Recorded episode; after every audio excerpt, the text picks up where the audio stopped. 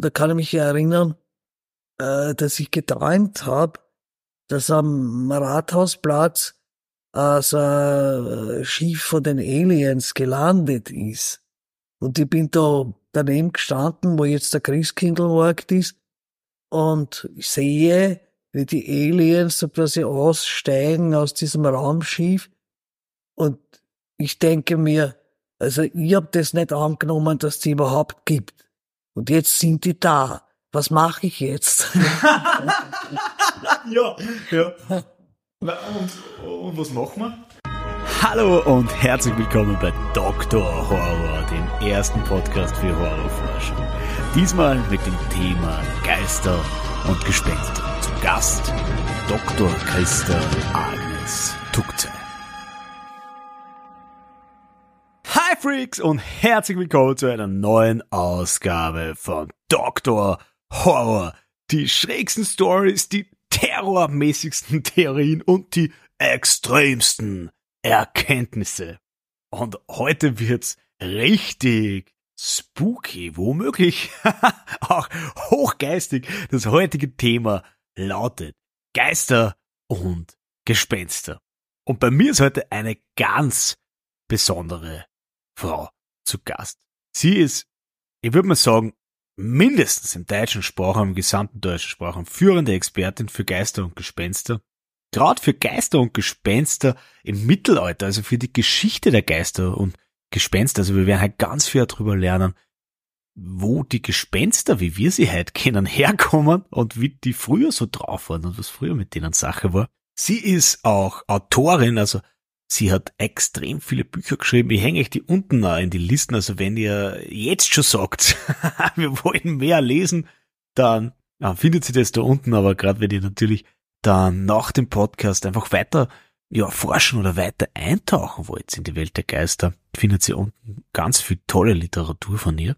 Und sie ist auch eine Frau, der ich sehr viel zu verdanken habe. Ich weiß noch genau, wie ich begonnen habe, meine Dis zu zu schreiben, an meiner Dis zu arbeiten zum Thema Horror.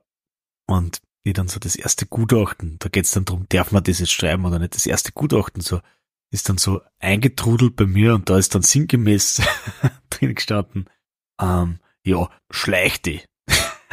und ähm, ich war dann wirklich total verzweifelt, völlig down und bin dann zu ihr gelaufen in die Sprechstunde und ja, das war genau die richtige Wahl. Sie hat damals dann zu mir gesagt, na na, Herr Sonntagbauer, Sie schleichen Sie nicht, Sie bleiben schön da. Und genauso ist es gekommen und jetzt bin ich immer noch da und jetzt sind wir gemeinsam da. Grüß Gott, Frau Dr. Christa Agnes Tuckze. Grüß Gott. ja, also für mich, die erste Frage ist es ganz einfach mal, was macht denn ein Gespenst aus? Wir wissen natürlich, Gespenster waren vielleicht einmal Menschen, sind allerdings keine Menschen mehr. Und da würde ich gerne am Anfang ein bisschen Tiefenschärfe einfach reinkriegen. Vielleicht wollten wir einfach mal darüber sprechen, was macht denn eigentlich ein Gespenst aus? Und wieso ist ein Gespenst kein Mensch? Also die Frage ist die Abgrenzung zwischen Mensch mhm. und Untoten. Ein entsprechender Begriff aus dem lateinischen Spiritus, den wir alle kennen, leitet den Begriff des Geistes aus der indogermanischen Wurzel sogar her, und zwar der Wurzel Geist für erschaudern, ergriffen sein, aber auch aufgeregt sein. Das westgermanische Wort Geistung bedeutet übernatürliches Wesen, also es deutet auch wieder in diese Richtung und wurde dann mit der Christianisierung der Germanen christlich umgedeutet, so dass der Begriff im althochdeutschen Geist und im altenglischen Gast Schriften als Übersetzung für den biblischen Spiritus Sanctus diente. Das heißt, man hat dann begonnen, eben Spiritus mit Geist äh, zu übersetzen. Und dieser Sinngehalt hat sich ja, wie wir wissen, bis heute gehalten und es wird äh, synonym zu Gespenst verwendet. Und als Gespenster kennen wir hauptsächlich Verstorbene, die im Grab oder in einer Existenzform nach dem Tod keine Ruhe finden. Das religiöse Denken sind es Seelen, die vor einem höheren Gericht ihre Rechnung nicht ins Reine gebracht haben. Oder aber es gibt auch welche, die noch so sehr am irdischen hängen und die irdischen Verhältnisse auch zu beeinflussen trachten. Abgesehen davon äh, bestand auch noch in germanischer Zeit beziehungsweise auch in christlicher Zeit die Meinung, dass für jeden Menschen eine Lebenszeit vorbestimmt wäre und wenn derjenige Mensch dann durch irgendwelche Umstände, durch äh, Mord, Unfall, Selbstmord, was auch immer, früher stirbt, bleibt eine gewisse Lebenszeit, die ja vorbestimmt ist, offen. Das heißt, diese Jahre, die er noch offen hat, muss er als Gespenst umgehen. Ah, das finde ich schon mal mega spannend. Oder da tauchen bei mir schon mal ganz viele neue Aspekte auf. Einerseits ganz klar mir jetzt auch die Abgrenzung zum Untoten vom Gespenst, weil diesen Erzählungen, die Sie da jetzt gerade aufgebracht haben, geht es ja immer darum, dass jemand noch nicht fertig hat auf der Ort. Also der Körper ist weg, aber die Person ist noch da. Und die hat dann vielleicht irgendeinen Astralkörper oder was auch immer, da werden wir später noch drauf kommen, aber der Körper ist weg und die Person ist nicht da. Und wenn man sich dagegen die Zombies zum Beispiel anschaut, da geht es dann darum, also der Körper ist zwar noch da, aber die Person ist nicht mehr da. Die Person ist verschwunden hinter ja einer konsumistischen Konditionierung. Die will einfach nur mehr eine fressen, was geht. Also den Papa, den kennt's gar nicht mehr. Das ist nicht mehr der Papa, aber er ist halt trotzdem nur da als Körper und das finde ich ist ein signifikanter Unterschied, der sicher auch, ja, also historisch ganz gut ähm, nachvollziehbar ist in Bezug auf in was für Lebenswelten leben wir und welche grundlegenden Verschiebungen im Bereich eben Angstfantasien gibt's da. Und zweite Beobachtung, das finde ich ja mega spannend, diese Idee, es gibt eine ganz bestimmte Zeit. Das erste, was da auftaucht, ist, ist jetzt einfach der, der für Final Destination, wo es genau um das geht. Ja. Also das ist spannend, dass man das so weit zurückverfolgen lassen kann, dieses Motiv, dass man sagt, ähm, es gibt da sozusagen eine Zeitvorschreibung. Das gibt's nicht erst seit Erfindung der Stechuhr. Bei Final Destination draht sich das dann auch wieder. Die sind dann halt noch da. Also die sind nicht schon weg und da müssen sie länger da bleiben, sondern die, die sollten eigentlich schon weg sein und wollen dann länger da bleiben. Das ist vielleicht wirklich also Angstfantasie, die wesentlich auch ins 20., 21. Jahrhundert gehört. Dieses, ich bin da, aber ich bin nicht wirklich da in dieser spannenden Wende. Jetzt sind wir eigentlich eh schon mittendrin, gell, bei was gibt's da für Narrative, die sie um diese Geister entspinnen? Vielleicht wollen sie uns da mal einen kleinen Überblick verschaffen. Es gibt zu Gespenstern, also aus der Spätantike und Mittelalter äh, sehr unterschiedliche Narrative, die einerseits noch aus dem Heidnischen stammen, die das Heidnische dann christianisiert haben und auch von heiligen Legenden, weil die ja öfter den Lebenden erschienen sind und die waren ja bekanntlich auch schon tot. Also gab es verschiedene Erzählstränge, die unter Umständen ineinander übergegangen sind. Noch dazu ähm, ist das Konzept der Dämonen ja auch zu berücksichtigen. Die waren aber nicht identisch mit Totengeistern, sondern das waren übernatürliche Wesen, die im Christlichen die gefallenen Engel repräsentiert haben. In anderen Kulturkreisen waren das ganz einfach Mittler zwischen Göttern und Menschen, die entweder schadenbringend waren oder äh, wohlwollenden Lebenden gegenüber. Im Christlichen war das dann so, also dass die Dämonen hauptsächlich als Schadenbringend angesehen wurden. Sie waren nicht unbedingt, also in der ersten Zeit ohnehin nicht, aber sie waren nicht unbedingt immer mit dem Teufel identisch. Also die Teufel als quasi der Chef der Hölle ist, äh, hat sich erst im Laufe der Zeit herauskristallisiert. Also es war nicht von Anfang an so. Man kannte natürlich aus der Bibel, also der Luzifer, der Lichtträger, der bekanntlich ein Engel war und der Heerscharen auch von anderen gefallenen Engeln hinter sich hatte. Aber wir müssen ja berücksichtigen, äh, dass quasi im Zwischenstromland oder im Altjüdischen auch Vorstellungen von Dämonen vorhanden waren. Und die waren nicht unbedingt immer gefallene Engel, sondern eventuell irgendwelche Naturgeister, Schutzgeister, was auch immer, also die unter Umständen dann überblendet wurden mit Teufel, sogenannten teuflischen Geistern. Das heißt, es hat sich erst im Laufe des Mittelalters überhaupt eine Vorstellung äh, vom Jenseits entwickelt, die wir dann später als solche gekannt haben zu dieser Vorstellung vom Jenseits hat, äh, haben genau diese Geistererscheinungen nämlich mitgewirkt, weil die von den Lebenden immer wieder gefragt wurden, ja, wie schaut es überhaupt aus im Jenseits? Was muss man da tun, ähm, dass man nicht so lange im Fegefeuer bleiben muss?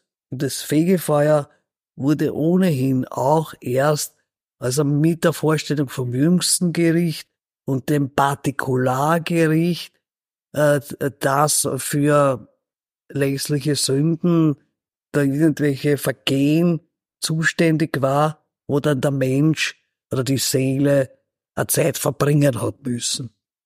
Und damit, also mit dieser Vorstellung, haben dann die Geistererscheinungen überhaupt angefangen, weil diese armen Seelen zu bestimmten Zeiten ganz einfach zu den Lebenden äh, gekommen sind und von denen wollten, dass sie äh, Begräbnisfeierlichkeiten abhalten, Seelenmessen, also mit der Entstehung des Totengedenkens sind dann diese parallel dazu eben diese Geistererscheinungen überhaupt aufgetreten, wurden aufgezeichnet. Boah, also das finde ich mega, mega spannend.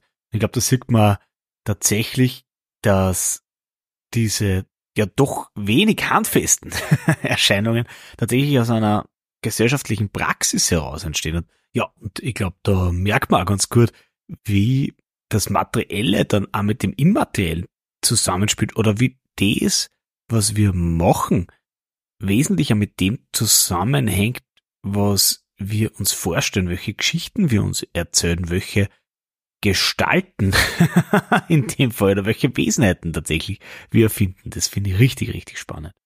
Das heißt, es funktioniert dann eigentlich so, dass jemand da noch was offen hat, also wie am Amt quasi, wenn, wenn du sagst, der Papa ist gestorben, hat er noch zehn Strafzettel offen gehabt. und, und dann kommt diese Person zurück und sagt, bitte macht's da noch was für mich, ähm, betet's für mich, damit's bei mir dann weitergeht, damit ich nicht ewig im Wartezimmer zum ewigen Paradies schmoren muss. das Interessante war, dass das natürlich oft auch Verwandte waren, die natürlich gekommen sind, wir kennen jetzt Geistererscheinungen äh, von irgendwelchen unbekannten Geistern, die wir natürlich nicht kennen können. Wenn wir irgendwo in ein verlassenes Haus kommen, wo es angeblich spukt, können wir den Geist, Geist, der unter Umständen erscheint oder sich bemerkbar macht, gar nicht kennen. Wir können uns darüber informieren, aber wir haben keine Verbindung mit dem.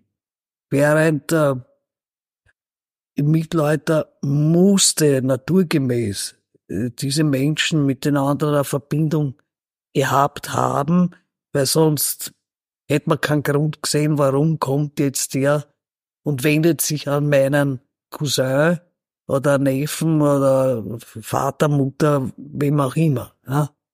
Boah, ja, ich finde das super, super gut und ich finde das mega spannend, weil auch da ganz signifikante Unterschiede zu dem, was ich normalerweise also unter Gespenst verbuche, also Fan von Gespenstergeschichten, von Gespensterfilmen, wenn ich psychologisch daran gehe, ist das Gespenst natürlich immer projektiv. Also da geht's dann immer darum, dass die Person, die nur da ist, nur eine Rechnung offen hat, nur was offen hat mit dem Verstorbenen. Aber wenn man das jetzt so framet und so perspektiviert, dann ist es ja genau umgekehrt. Also da müssen die wieder zurückkommen, damit man eben noch was richtet.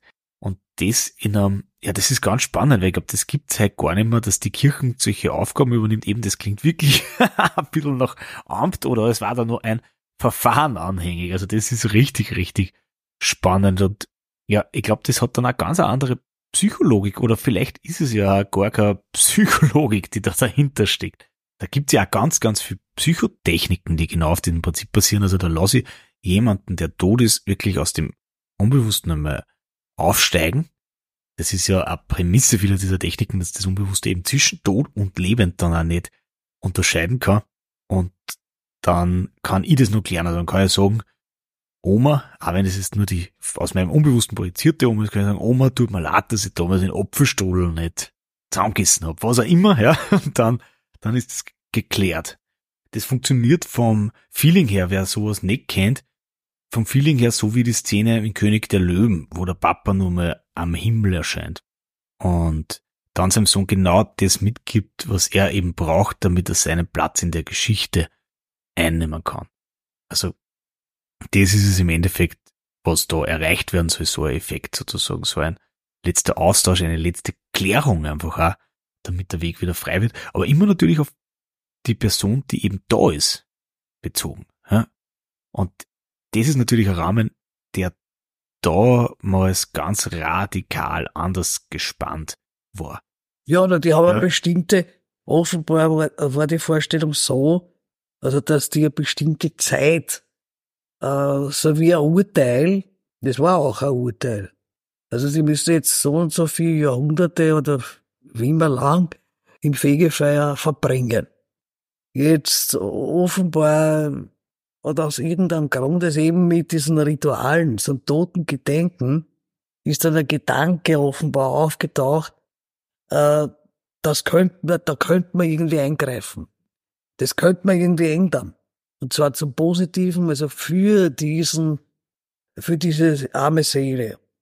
Und dadurch sind die dann eben gekommen und haben sich mit ihren Verwandten unterhalten. Und die Verwandten haben allerhand Fragen gestellt, unter anderem natürlich auch, was soll ich tun?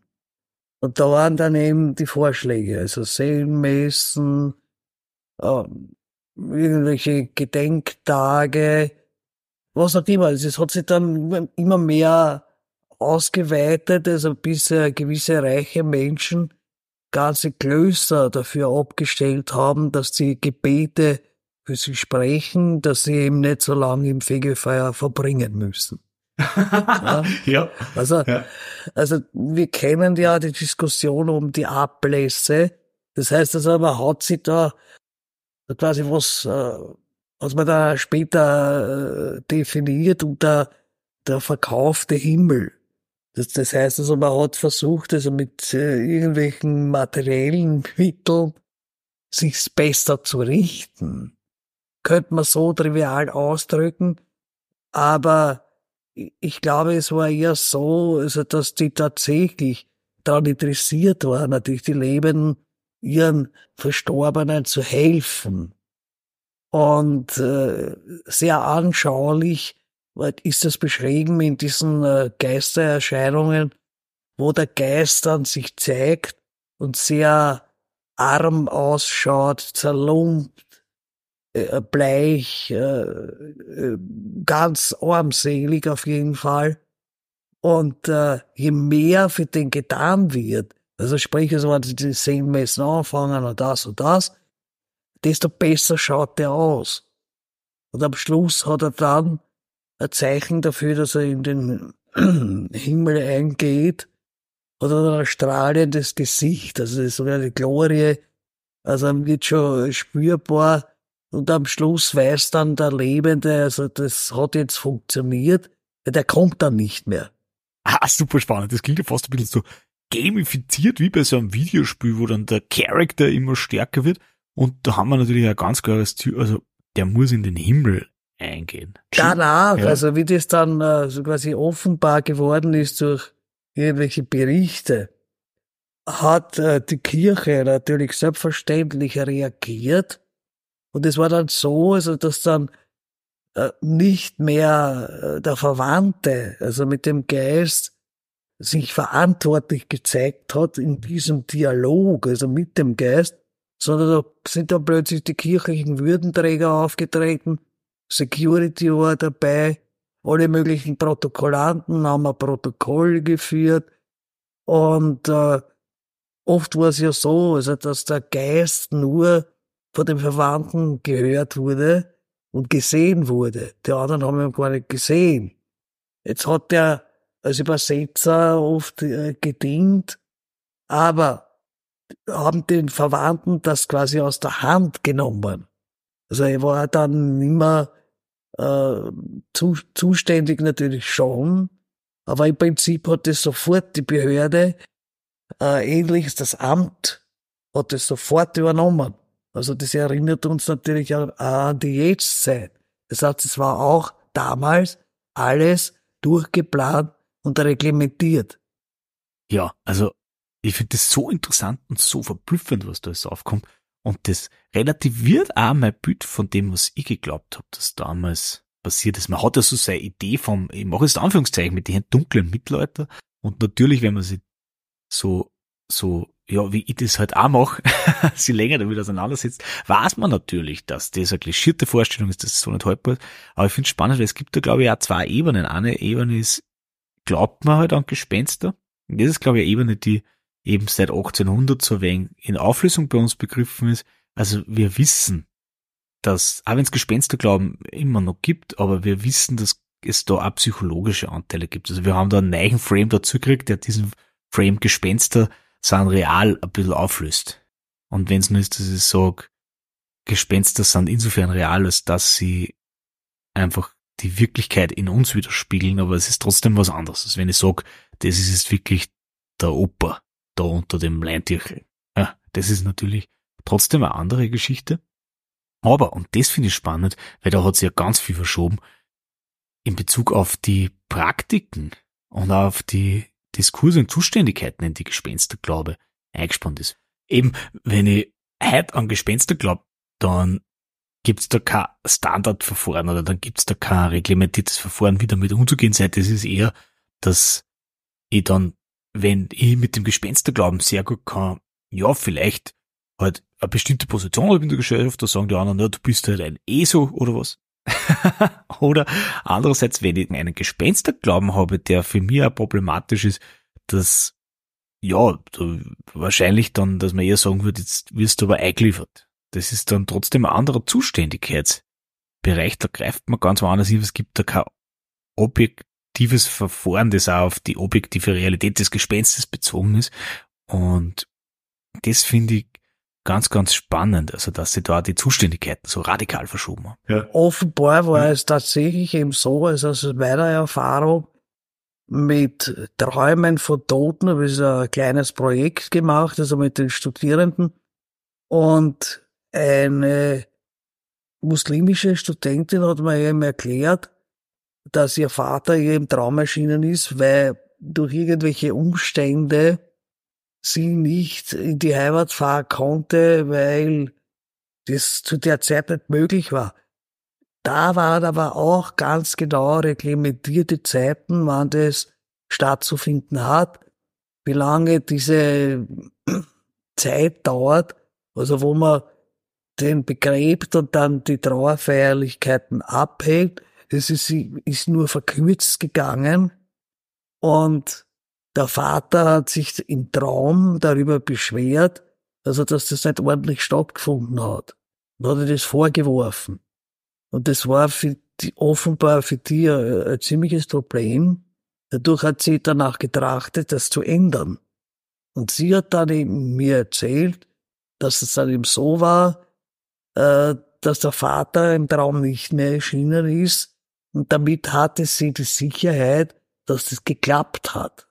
Das heißt, in ähm, immer noch reglementierten Religionen, kann man sagen. Der Islam gehört ganz sicherlich dazu, auch das Judentum.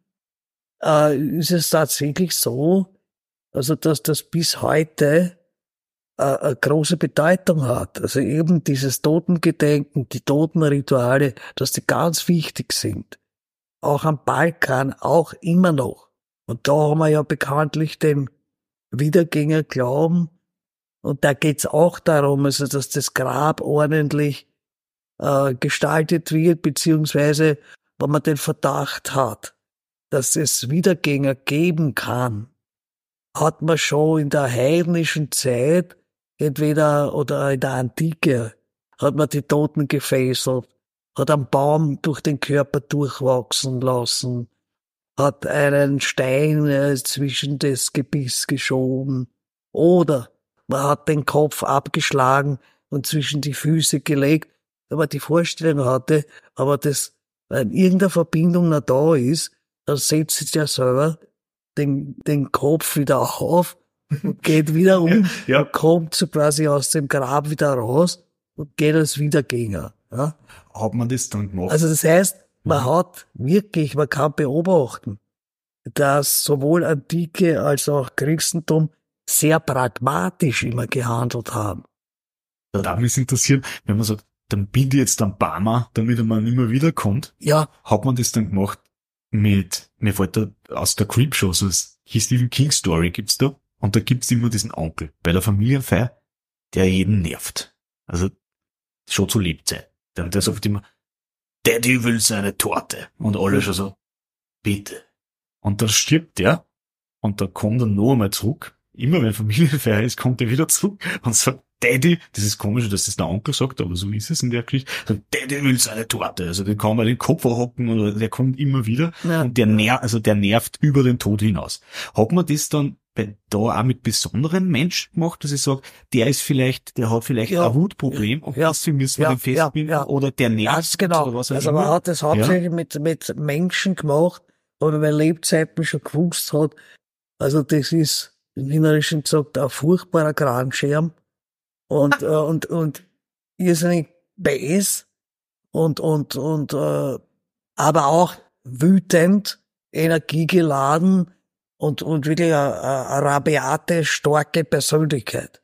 Also da hat man bei Lebzeiten schon angenommen, da müssen wir bestimmte sehr sorgfältige Rituale mit dem machen, weil der hat so viel Energie, dass der eben für den das Leben nicht zu Ende ist. Also selbst wenn der tot ist, zeigt das, zeigt sich diese Energie immer noch. Deshalb hat man eben probiert, mit wie gesagt, also ein Pfahl äh, durchgehen, Stein äh, zwischen die Zähne, Baum, Fesseln, also alles Mögliche hat man probiert. In Ihrem Beispiel kann ich natürlich jetzt nicht sagen, welches da gewirkt hätte.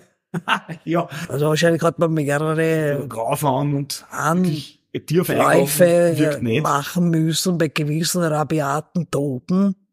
Und zum Beispiel, also in den skandinavischen Ländern, die bekanntlich erst sehr spät äh, christianisiert wurden, Island im 10. Jahrhundert erst, also kann man sich vorstellen, wie lange sie das gehalten hat, aber die sowieso eine sehr äh, Vorstellung von einem sehr körperlichen Toten, also ein körperlicher Wiedergänger, die ausschauen wie die Lebenden und nichts anderes im Sinn haben, als immer noch an dem Leben ihrer Verwandten teilzunehmen, beziehungsweise in ihrem Haus zu wohnen und da unbedingt einzudringen. Ah, finde ich ganz spannend jetzt und ich glaube, da kommen wir auch wieder schnell auch dazu geht, dass es ganz entscheidende Unterschiede gibt zwischen Wiedergängern und zwischen Gespenstern. Das Gespenst ist ja meistens oder ist ja immer das Ding, dass das keinen Körper mehr hat. Gespenst, das ist irgendwie, das besteht aus Licht, vielleicht können Sie da noch was dazu sagen, aber das hat auf jeden Fall jetzt nicht so einen Körper, wie wir ihn haben. Aber das ist eine Energie, die auf irgendeine Art und Weise unerlöst ist. Du mhm. Gegner, da ist nur was offen. Also da besteht sozusagen was, was initial mit der Identität der Person verbunden ist, über den Tod des Körpers hinaus. Das ist einmal die eine Seite. Und bei den Wiedergängern ist es mein Eindruck. Und da denke ich an vielleicht auch an Friedhof der Kuscheltiere oder Zombies, das ist dann meistens so, da ist der Körper halt noch da, aber die Person ist nicht mehr da. Also die Zombies, das ist reiner Fresstrieb, der von der Kultur sozusagen da auf eingedruckt worden ist, aber da ist die Person nicht mehr da, aber der Körper insistiert halt noch weiter. Also die haben ja zumindest in ihrer modernen Ausformung, jetzt im Horrorfilm und so weiter, haben die zwar ganz gegenläufige Probleme, die aber irgendwie komplementär funktionieren. Und das darf mir jetzt interessieren, wie war denn das damals? Also Wiedergänger und, und Gespenst, waren die so eh Kollegen, Spezi, waren sie die recht ähnlich oder haben die ja auch damals schon wirklich zwei verschiedene sozusagen Probleme äh, auf den Plan gebracht? Äh, nicht wirklich. Also die waren eigentlich identisch. Der Unterschied ist der, dass das eine der Umständen äh, eine heidnische Vorstellung war, beziehungsweise auch ganz konkret skandinavische Vorstellung, also von diesen Wiedergängern, die sehr körperlich waren. Und als Totengeister auch eben an, an Körper gehabt haben, weil man hat sie ja äh, in Hügelgräbern und in irgendwelchen Gräbern bestattet, also mit der Rüstung, mit ihrem Pferd, mit ihren ganzen wertvollen Gegenständen. Und um die zu schützen, also dieses, dieses Grab vor Grabräubern, also wenn die da eingedrungen sind, haben die damit rechnen können, dass der dann plötzlich so quasi lebendig geworden ist und den Eindringenden aufgefressen hat. Also sie waren sehr gefährlich, also diese sogenannten Traugers, äh, die auch ihr eigenes Leben oft fortsetzen wollten. Das heißt, also Anspruch erhoben haben auf ihre alten Häuser, wo schon die Nachkommen gewohnt haben, die natürlich das nicht wollten, also dass da wer auch immer da zurückkommt und da auch wohnt. Weil Sie gerade Haus sagen, da, da, da würde ich gerne fragen, ist, hat das oft was mit Papa zu tun? Ist das dann der Papa, der nicht gehen will? Der sagt, das ist mein Haus? Also ich meine, die kommen zurück und sagen, das ist, das ist mein Haus. Ich bin vielleicht, ich bin nicht. Ja, das, so, das war ja ihr Haus, das, ne? Das, das war ihr ja, Haus. Aus hat, dem Grund hat man sogenannte hat das was mit der Toten gehabt. Das heißt, man hat den Toten, also wenn der Skandinavien äh, gestorben ist, hat man den, also mit den Füßen voran, rausgeschoben. Also hat man aufpassen müssen. Und der konnte aus dem Grund nicht rein, weil es kommt da in manchen Vampirgeschichten vor, weil der muss eingeladen werden. Das heißt, der muss erlaubt sein, die Schwelle zu überschreiten. Deswegen war die Schwelle ja immer so wichtig. Also bei den Häusern. Wenn die Lebenden das nicht erlaubt haben, konnte er nicht eindringen. Deswegen hat er immer probiert, da anzuklopfen und irgendwann, und irgendwie mit Gewalt sich Einlass zu verschaffen. Da gibt's eben Geschichten, wo dieser Wiedergänger da oben am Tauch sitzt und probiert, irgendwelche Dachschindel wegzutragen, damit er dann so reinkommt. Ah, das ist spannend. Ja? Und während die kontinentaleuropäische Vorstellung war eben so, dass der manchmal nicht unbedingt jetzt durchsichtig war, so wie wir das jetzt uns vorstellen, sondern der hat schon eine Art Körper gehabt, der war aber ungleich äh, zu unserem Kör lebenden Körper. Und wenn man da drauf geklopft hat, hat sich das angehört, als würde man auf einen Polster klopfen. Das ist ein, ein ja. dumpfes Geräusch. Also mit dem Leintuch, das kennt man noch vom Gespenst. Also mit dem Leintuch war oft die Vorstellung, also, dass der eben mit seinem toten Laken da in Erscheinung tritt. Deshalb auch die Vorstellung von weißen Gespenstern. Also weil die dieses Totentuch umgehabt haben und man hat sich halt vorgestellt, die kommen jetzt aus dem Grab und haben jetzt diese weißen Totentücher um. Mhm. Deshalb weiß. Also weiße Frau, irgendwelche weißen Gespenster hat man in den Berichten, von denen hat man gehört. Also, dass die so quasi kurz vorbeigegangen sind, nichts gesprochen haben und dann weg waren. Das waren meistens also diese Geister, die vor etwas gewarnt haben. Also, dass die Lebenden ja. vor etwas gewarnt haben, also dass da Unglück passiert oder so irgendwas. Total spannend. Was für mich ist so der wesentliche Unterschied ist, es ist sehr materialistisch, gell, in dieser Vorstellung. Also es gibt ja vermutlich auch einen Psychologen dahinter. Ich denke jetzt an die Geschichte mit dieser Studentin, wo der Papa dann im Tod noch unzufrieden ist mit dem, wie sie das gemacht hat. Das kennt man ja heute, oft haben wir viel Probleme, man sagt, der Papa, da passt es ihm halt nie. Und dann stirbt der Papa, aber diese Stimme ist noch da. Das geht ja in eine dann, wenn man das zu oft hört. Und dann ist es ja aber toll, dass man das dann auch lösen kann mit diesem Gespensterglauben und dass man dann so objektive Praktiken hat und man sagt, ja, jetzt machst du das einmal gescheit und dann darf der Papa aber wirklich gehen. Weil das haben wir ja verloren mit der Psychologisierung des Gespenstes. Kann man das so sagen? Weil der Gespensterglaube ohne Psychologisierung ist ja die beste Psychotechnik unter Umständen überhaupt. Naja, unter Umständen, äh, das ist natürlich, sind die äh, anscheinend Relikte aus einer Zeit, man weiß ja, also dass sich Hinsicht der, der Islam quasi nicht äh, sehr viel geändert hat, also seit dem Mittelalter. Das heißt, es ist alles Mögliche gleich geblieben, während äh, in der christlichen Religion unterschiedliche Auffassungen, die Reformation, die Aufklärung und so weiter stattgefunden haben.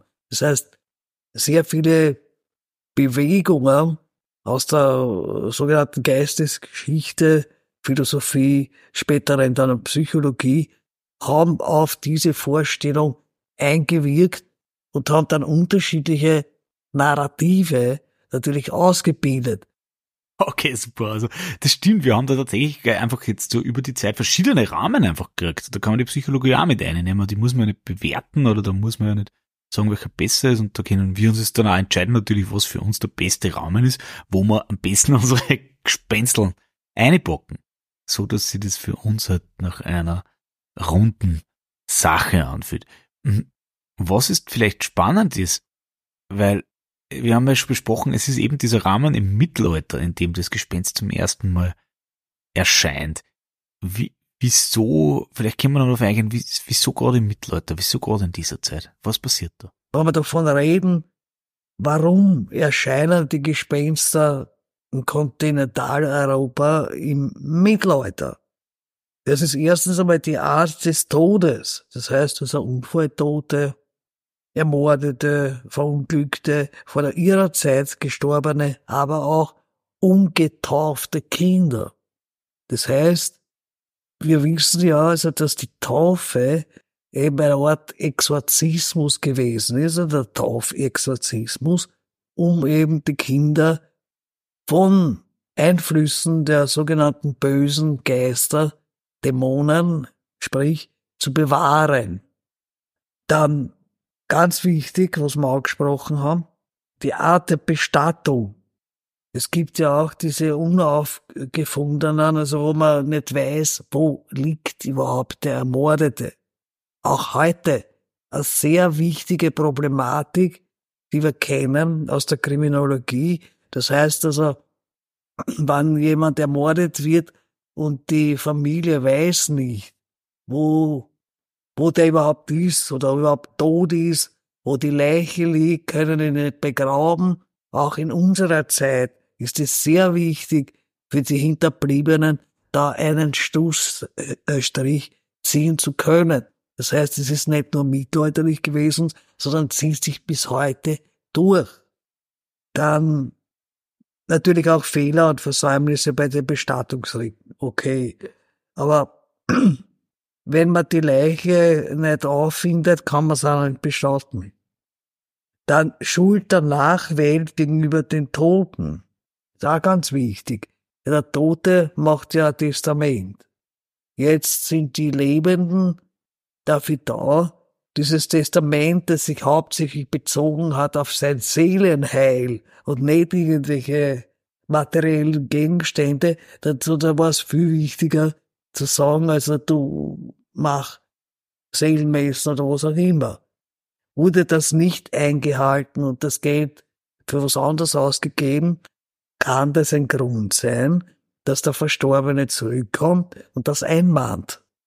Oder er gesagt hat, also, äh, mein Besitz geht jetzt an die Enkelin und die haben es dem Enkel gegeben, war das genauso ein Grund. Dann gibt's natürlich auch die Schuld des Toten gegenüber der Nachwelt. Das heißt, dass er, dass er irgendwelche Schuld auf sich geladen hat, die nicht gesühnt war. Das war der hauptsächliche Grund, warum die da erschienen sind. Ja.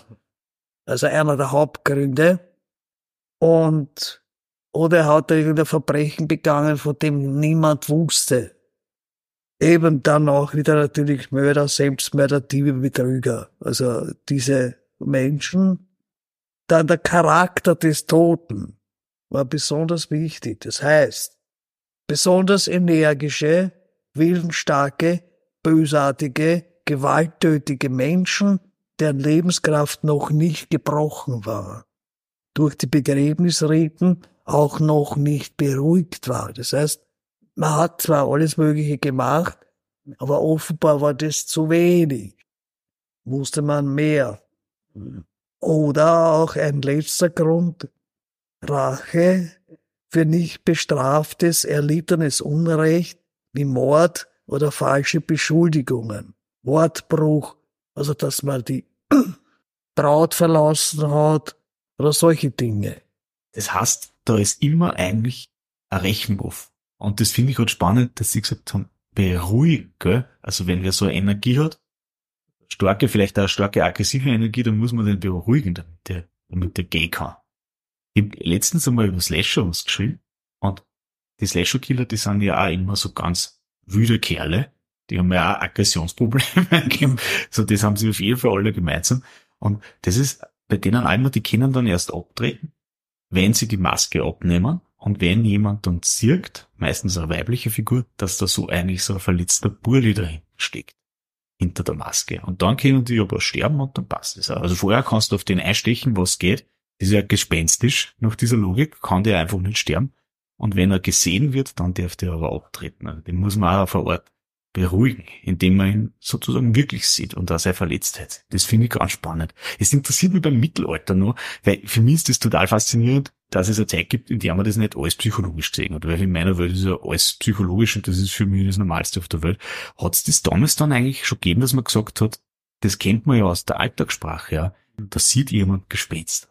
Hat es das damals gegeben, dass man sagt, der sieht das Gespenst, sonst sieht keiner. Was ist denn mit dem falsch? Rennt's dem noch? Oder war das damals einfach, wenn ich gesagt habe, der Papa, der ist jetzt da, der sagt, 20 Seelenmessen ist der Auftrag, war das dann, war das dann einfach Normalität? Hat das dann niemand in Frage gestellt? Oder hat es das damals auch schon gegeben, dass man sagt, der Gespenst, der Gespenst, der Hans, mit dem, naja, den darfst du nicht ganz ernst nehmen?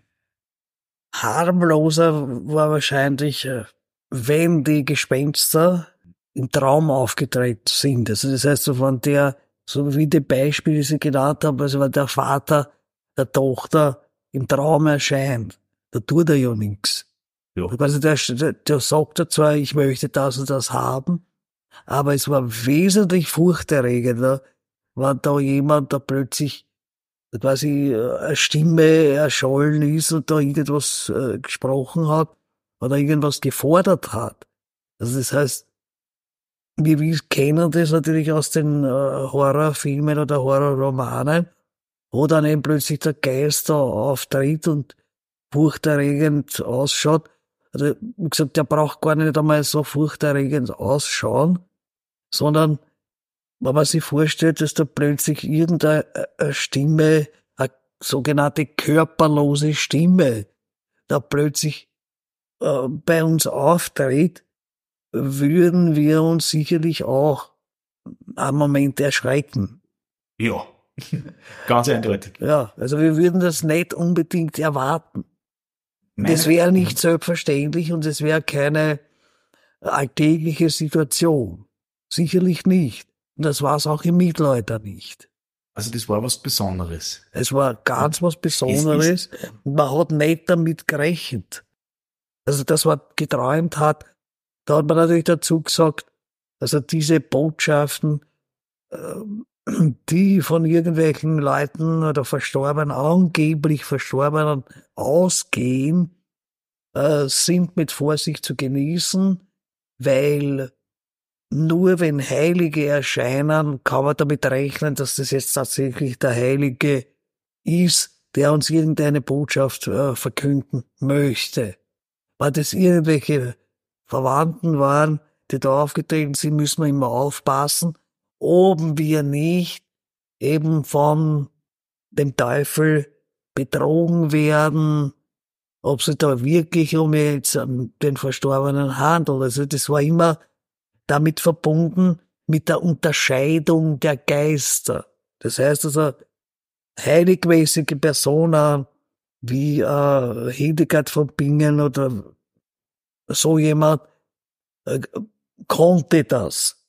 Das war auch eine Unterscheidung der Geister, war eine Gnade, die von Gott verliehen wurde. Das hat nicht jeder gehabt. Davon ist man ausgegangen. Wie aber dann plötzlich sehr viele Geistererzählungen ab dem 11., 12. Jahrhundert, beziehungsweise schon ein bisschen früher vereinzelt, aber dann ist es losgegangen, dann musste man von der Kirche aus reagieren. Man konnte nicht sagen, also das ist alles Humbug und sind garantiert nur lauter Dämonen und was weiß ich, sondern man hat natürlich einen Vorteil daraus gezogen, dass man Zählenmessen etc. machen hat können, weil die waren ja nicht umsonst, die waren nicht gratis.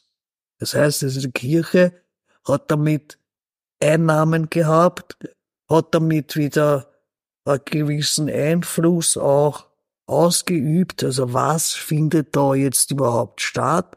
Und wie kann man das reglementieren? Und das haben sie auch gemacht. Das finde ich mega, mega spannend. Mir fällt gerade ein, das Scheiden der Geister, das klingt für uns vielleicht in dieser Form komisch, ist aber tatsächlich was, was wir, auch wenn wir Geister als psychologische Phänomene ausmachen. Also wenn ich davon ausgehe, Gespenst oder Geist, das ist, wenn ich gewisse Dinge einfach abspeichere, bei mir im Apparat, bei mir im System und dadurch Personen am Leben halt. Das kann zum Beispiel sein der Onkel, der immer gesagt hat, du bist der Deppert. Dann ist der Onkel vielleicht weg, aber das geht dann bei mir weiter. Mache ich irgendwas, weiß ich nicht, fliegt mir das Heferlaube beim Kaffee trinken, kommt die Stimme, bist der Deppert. Lebt er quasi weiter. Und das ist natürlich dann im übertragenen Sinne schon ein bisschen teuflisch auch. Und da ist es natürlich an diesem Frame wichtig, dass ich zwischen den Geistern unterscheiden lerne. Für mich gibt's zum Beispiel einen Geist, den habe ich immer wieder der Geist von meinem Opa. Also immer wenn ich was Geiles mache, denke ich kurz an meinen Opa, weil mein Opa, der hat halt extrem drauf gehabt. Und dann kann ich halt auch so auf diese Kraft zugreifen. Also das ist natürlich ein, ein guter Geist. und ja, das fällt mir jetzt da, da dazu nur ein. Also das finde ich mega spannend und das gibt's eigentlich nur, nur halt ganz anders geframed in einer ganz anderen Funktion. Ich glaube, das ist ja eine der Hauptaufgaben der Psychologie der Modernen, die Geister zu unterscheiden. und dann die schlechten sozusagen ähm, gen Himmel zu schicken oder auszusortieren, wie auch immer man das dann nennen will. Gleichzeitig ist aber irgendwie auch nichts so, wie es war. Aufklärung hat da doch sehr viel auch verändert. Es ist ja auch heute noch was Besonderes, wenn ein Geist auf, auftritt. Also das kann man ja sagen, das hat ein Mittelalter mit 2023 gemeinsam. Das ist auf jeden Fall, das sind keine alltäglichen Phänomene. Aber mir geht es darum herauszufinden, wie bewertet man Menschen durch solche Wahrnehmungen? Und das finde ich spannend, das ist ja im Horrorfilm immer wieder ein Thema. Das habe ich mit der Luise Merker im, im Podcast festgestellt. Äh, Plot bei Geisterhorrorfilmen, so Standardplot ist, es gibt eine weibliche Figur und die hat Wahrnehmungen. Es gibt Gespenster, es passiert was Übernatürliches, es ist was im Gange. Mhm. Und dann geht es darum, kennen die männlichen Figuren, die auf irgendeine Art und Weise eine fallische Vernunft, also die glauben ans Gesetz, an die Regeln, an Buchstaben, kennen ihr die glauben. Und meistens kennen die das nicht und dann passiert halt ein Scheiß. Mhm. Aber es geht tatsächlich auch immer darum, stimmen diese Wahrnehmungen und das darf mich interessieren, wenn jetzt jemand im Mittelalter gesagt hat, ich höre da Stimme, hat man das dann fraglos hingenommen und hat man gesagt, okay, lass uns mit diesen Stimmen umgehen? Oder hat man dann auch prüfen müssen, ob der ganz klar ist im Verstand oder ob der bei sich ist oder ob der das erfindet? Oder ist das was, was wir erst dazugekriegt haben durch Aufklärung, durch das Aufkommen der Psychologie, dass man diese Idee haben, jemand, der solche Wahrnehmungen hat, dessen Zurechnungsfähigkeit muss einmal überprüft werden. Da muss man mal schauen, inwiefern kann man den überhaupt noch ernst nehmen. Also diese Pathologisierung ja. Der Geistererscheinung, also dass man die Leute als verrückt erklärt hat, weil sie eben Stimmen gehört haben, das ist sicherlich eine Interpretation beziehungsweise überhaupt eine Erscheinung der entstehenden Psychiatrie und Psychologie, also des 19. Jahrhunderts. Also das hat mit einer mittelalterlichen Auffassung wenig zu tun, wenn man bedenkt, dass zum Beispiel äh, Paracelsus angefangen hat, nachzuforschen, ob diese Geistererscheinungen nicht irgendwelche physikalischen Ursachen haben, also Poltergeist zum Beispiel, oder ob da so irgendwas naturwissenschaftlich Erklärbares eine Rolle spielt, hat ihm das höchstens eingetragen, dass man ihn weiter diffamiert hat und äh, ihn ohnehin als jemand erklärt hat, also der da äh, eben die magischen Werke, die man zugeschrieben hat, haben da natürlich auch eine große Rolle gespielt. Also man hat in ein bestimmtes Eck ihn gedrängt. Weil wollte ja nichts anderes als da, äh, damit beginnen, die sogenannten Wunder als Wunder der Natur zu beschreiben. Das heißt also, die Anfänge der Naturwissenschaft waren das. Und dagegen hat sich aber äh, die Kirche gewendet, weil die auf ihrer Version, also der armen Seelen, die erlöst werden sollen, eben mit Bittgebeten und so weiter, äh, darauf beharrt hat. Mit Luther beziehungsweise mit der Reformation war es aber dann so, dass das sogenannte Fegefeuer als ein Ort, ein jenseitiger Ort, abgeschafft wurde. Das heißt, ich würde fragen, also, wieso das? Wieso schafft man einfach das Fegefeuer? Naja, man hat dagegen polemisiert oder, gemeint, also das wäre ein Aberglaube und äh, eben nicht richtig, sondern so wie sie der Bibel eben äh, dargestellt wird, gibt es Himmel und Hölle. Das heißt, äh, das ist eigentlich ein bisschen zurückgefallen, weil das war ja eine gute Möglichkeit für die armen Seelen, da kurzzeitig zu büßen und dann eben in das Himmelreich einzugehen. Das war ja praktisch. Das heißt, der Während da plötzlich waren sie wieder konfrontiert mit Himmel und Hölle. Mhm. Also keine Möglichkeit. Das heißt, der Luther gesagt, zurück zum Original und das ist viel strenger eigentlich, als Na, strenger. ein Fegefeuer. Wesentlich strenger. Hat aber in dem Sinn nicht dazu geführt, dass die Menschen keine Geistererscheinungen hatten. Im Gegenteil, die haben sich immer mehr äh, vermehrt. Man muss natürlich auch bedenken, dass der Buchdruck und damit die Flugschriften entstanden sind, die von Geistererscheinungen berichtet haben. Das heißt also, die haben sich dann eben diese ganzen Narrative noch zusätzlich massenhaft verbreitet. Das heißt, man hat dann plötzlich eben gewusst von einer weißen Frau oder von allen möglichen Poltergeist-Häusern äh, und so weiter und so fort. Von, von Schatzgeistern. Und dann ist eben dieser, quasi wie, wie im 19. Jahrhundert, die Goldgräberstimmung, ist dann plötzlich die Schatzgräberstimmung äh, ziemlich, man kann fast sagen, eskaliert, ja, weil die da reihenweise irgendwelche Schatzgeister beschworen haben und dann Schätze heben wollten. Und da haben alle möglichen, wir würden sagen, abergläubische Vorstellungen eine große Rolle gespielt. Man hat dann angefangen mit irgendwelchen magischen Mitteln, Schutzkreisen, was weiß ich was noch alles, so wie man sich vorstellt oder wie die Horrorfilme uns das beschreiben, hat man dann die Schatzgeister beschworen. Und äh, das war auch die Vorstellung, dass der zu Lebzeiten da irgendwas vergraben hat und äh, irgendwas begangen hat und deswegen muss er so lang dort bleiben, bis er dann erlöst wird, also wenn der Schatz gehoben wird. Das wurde aber verwoben eben mit diesen älteren äh, Vorstellungen von Gespenstern, Totengeistern, was immer. Das heißt, es hat sich dann weiter fortgesetzt.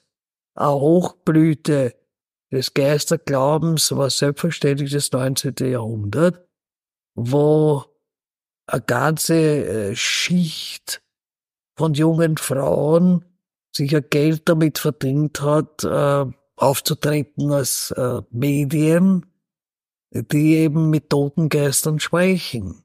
Es war ein Beruf und war natürlich wesentlich weniger körperlich anstrengend, als in irgendwelchen Betrieben arbeiten zu müssen. Bevor wir jetzt ganz ins 19. eingehen, das finde ich mega spannend, nämlich, heute in auch Fragen zum, weil habe es immer gedacht an die Menschen, die, die Hinterbliebenen. Wieso brauchen die einen Geist? Da kann ich noch was klären. Da kann ich mit dem Papa noch Frieden schließen, mit der Mama, da kann ich meine Schuld vielleicht noch begleichen oder da kann man noch was sagen, was für mich wichtig ist, was er zu Lebzeiten nicht mehr geschafft. Aber das ist ja spannend, gerade in Bezug auf das Fegefeuer. Und das würde mich interessieren, steckt da auch diese Idee davon dahinter, dass ich sage, wenn ich stirb und ich schaff's vorher nicht, dass ich alles so richt, wie es passt, dass ich alles in Ordnung bringe. Als Geist habe ich sozusagen dann mal so eine kleine Zwischenstufe, die auch so als Korrektiv drin ist, dann kann ich, dann kann ich nur mehr nachgearbeitet. sozusagen als ja. Geist. Also, der, ja, sicher. Ich, ja, das ja. war sicher diese Vorstellung, also, dass man, dass die Möglichkeit, beziehungsweise die hat sich ja erst eben aus diesem Vorstellung von Partikulargericht und jüngsten Gericht überhaupt erst entwickelt.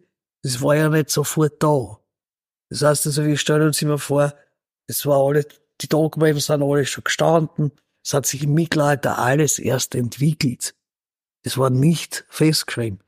Es waren x Synoden, die sich damit auseinandergesetzt haben. Für unsere Hörer, was ist denn eine Synode? Na, eine Kirchenversammlung. Also wie wir heute alle möglichen äh, Bundesräte und so weiter haben, hat damals also Zusammenkünfte von den Kirchenoberen gegeben, die in einem bestimmten Ort quasi getagt haben. Da sind Problematiken zur Sprache gekommen. Man hat die diskutiert und hat dann Beschlüsse gefasst. Also ungefähr so äh, kann man sich das vorstellen. Und da ist es nicht nur um alles Mögliche gegangen, aber unter anderem eben auch um solche Erscheinungen sind diskutiert worden. Also wie handhaben wir das oder wie, wie gehen wir damit um? Weil es berichten die Leute darüber, wir müssen irgendwie reagieren. Genauso hat man dann später reagiert auf irgendwelche Vorstellungen, dass es Hexen gibt und so und so weiter. Das heißt, es aber äh, brennende Probleme der Zeit sind in synodalen Zusammenkünften und dann Beschlüssen, ganz einfach äh, sind versucht worden, äh, die in irgendwelche ordentlichen Bahnen äh, zu lenken. Also von der Kirche aus. Das war eigentlich damals dann viel mehr ein Politiker, dieser Gespenster, glaube ich, als heute ist. Weil heute ist es ja, ich würde sagen, wie Sie es gerade beschrieben haben, im 19. Jahrhundert, ein Geschäftsführerverordner. Mhm. Es ist natürlich ein Motiv, das gerade im Entertainment, im Horror, der uns unterhält, natürlich eine große Rolle spielt. Aber dass man wirklich jetzt äh, sagen ernsthafte Maßnahmen beschließt, um da irgendwas damit zu machen, in diesem Frame findet der Geister, glaube ich, gar nicht mehr statt. Das finde ich total spannend. Also die Frage ist ja, was kann ich mit diesem Gespensterglauben machen, um wirklich tatsächlich auch auf einer ganz banalen machtpolitischen Ebene Einfluss zu, meinen Einfluss zu vergrößern. Kann man das so sagen oder bin ich da jetzt ein bisschen? also zum Beispiel, also wenn man den Schatz, also diese Schatzgeister betrachtet, das war sehr wohl wichtig, weil das war ja rechtliche, äh, hat ja rechtliche Konsequenzen gehabt. Wenn man dann tatsächlich irgendwas gefunden hat, dann musste man ja darüber urteilen, gehört das jetzt ihm, das gibt's bis heute. Also die, die Regalien sogenannten äh, Regalien sind ja geregelt. Das heißt, das, wissen wir, war da jemand jetzt irgendeinen archäologischen Fund in seinen Weingarten hat, zum Beispiel, äh, hat er zum Beispiel auch, bekommt er einen bestimmten Anteil. Das heißt, also er muss nicht, er muss natürlich melden, ist ganz klar, aber er hat auch einen gewissen Anteil drauf, glaube ich. Also gewisse Sachen kann er sich behalten, gewisse muss er abgeben, aber er hat die Meldepflicht. Und es war aber damals schon so, dass, dass man da Urteile eben ges gesprochen hat und äh, das dann also damit umgegangen ist. Ja. Habe ich quasi tricksen können, habe ich sagen können, das hat mir der Geist anzeigt, oder? Wie, ja, ja, ja, ja, ja. Beziehungsweise, äh, es hat dann natürlich durch diese Flugschrift, ja. hat es dann Berichte gegeben, also dort gibt's einen Schatz, der ist noch nicht gehoben. Jetzt haben sie dann die Leute eben aufgemacht mit Hilfe von besonderen äh, Beschwörungsritualen, haben sie dann versucht, diesen Geist da hervorzulocken und damit der sagt, also wo ist das jetzt überhaupt? In der Höhle rechts, links oder grabe jetzt äh, zehn Meter tief oder was auch immer, ja, unterschiedlich. Aber äh, dazu haben sie den Geist brauchte, der hatte den äh, beschützt, diesen Schatz. Haben die Leute das, also haben die das so ganz glaubt oder war das sowas wie Pokémon Go heute, wo man sagt, das macht zwar Spaß, trotzdem wissen wir, es gibt kein Pokémon. Oder haben die damals dann wirklich die Hoffnung gehabt, da einen Schatz zu finden? Und wie war es dann, wenn, wenn sie keinen gefunden haben?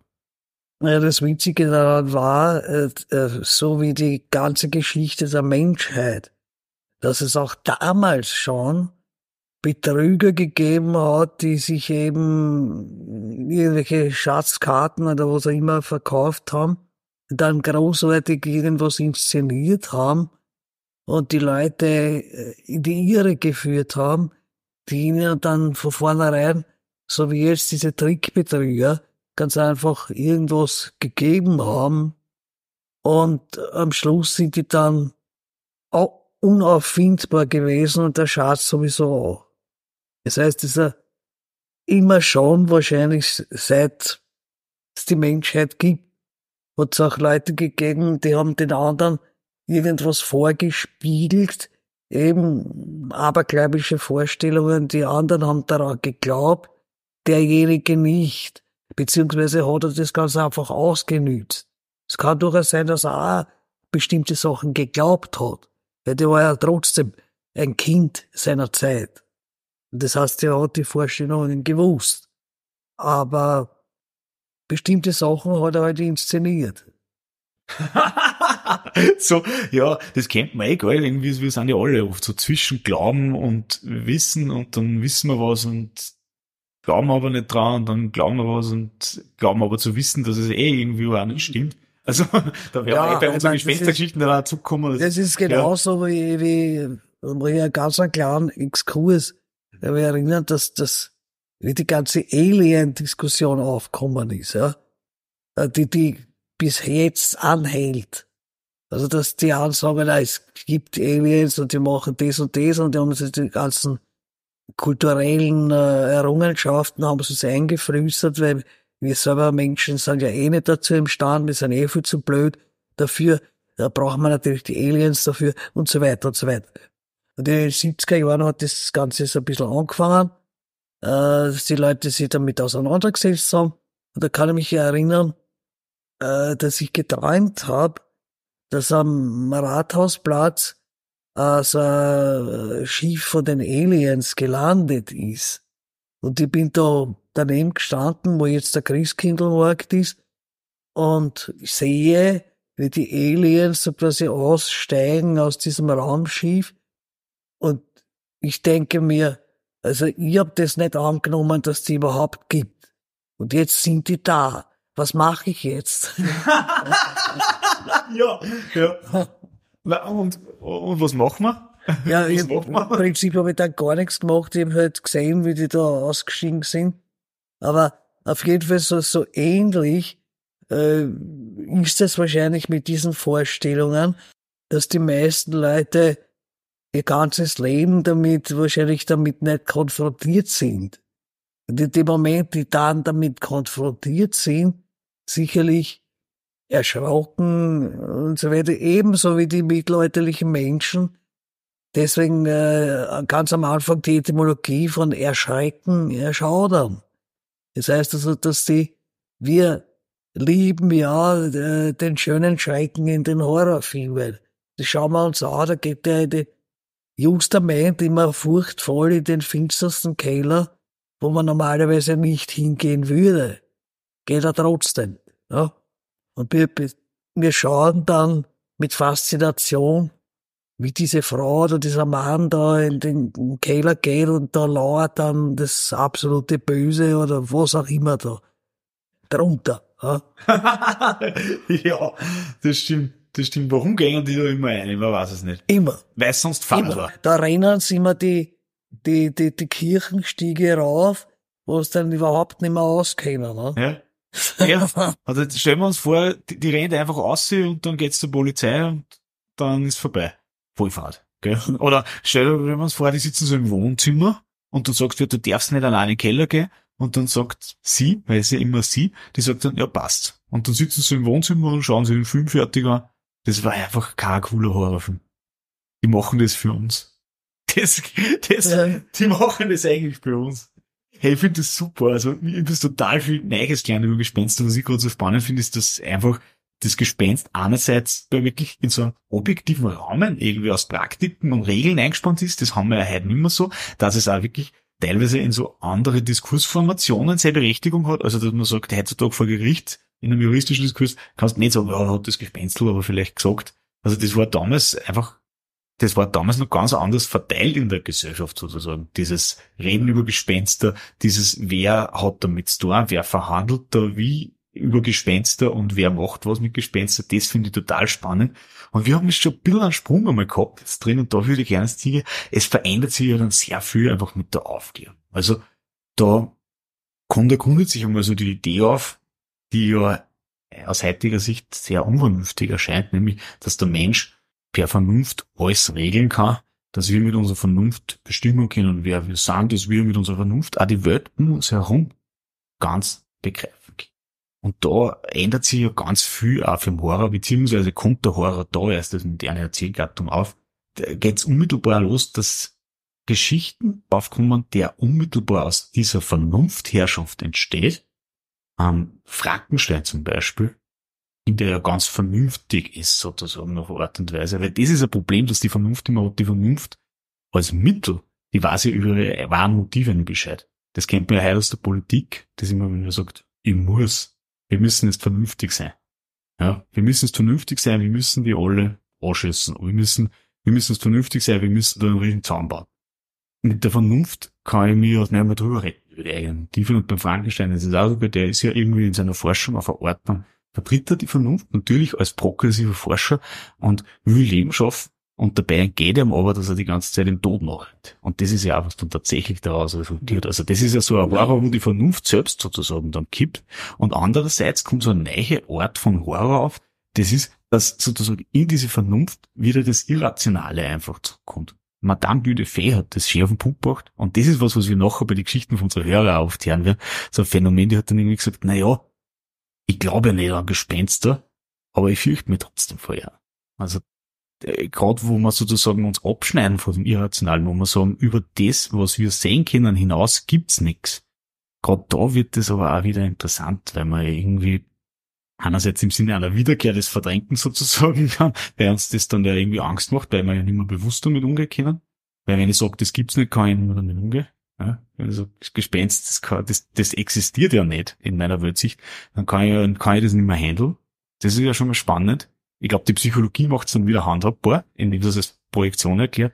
Und andererseits natürlich gell, ist es aber auch so, er hat das dann aber auch schon so was Lustvolles. Also eben, ich glaube nicht an Gespenster, ich grusel mich aber gern. Da entsteht dann so Entertainment, wo ich dann gar nicht mehr in so einem Register drin bin, wo ich sage, ich glaube dran, ich glaube nicht, wo das dann einfach gar nicht mehr so eine Rolle spielt, sondern wo ich sage, ich spüre mich ja sozusagen mit dieser Vernunftherrschaft, mit diesem, ich kann die ganz begreifen, geht er lustvoll sozusagen dagegen in zum Beispiel einer Fiktion jetzt, ja, einer erzählerisch. Das finde ich ganz spannend und Sie haben vorher angesprochen, da gibt es so ein eigenes Business. Frauen, die Geister auf den Plan oder aufs Parkett bringen, die sich dann im 19. Jahrhundert Ja. so als Geschäftsfelder einstellen. Ja. Da würde ich gerne so mehr ja. drüber wissen. Weil man hat ja dann die sogenannte Board zu Hilfe genommen, um, um, um ganz einfach mit, mit den Geistern äh, zu kommunizieren.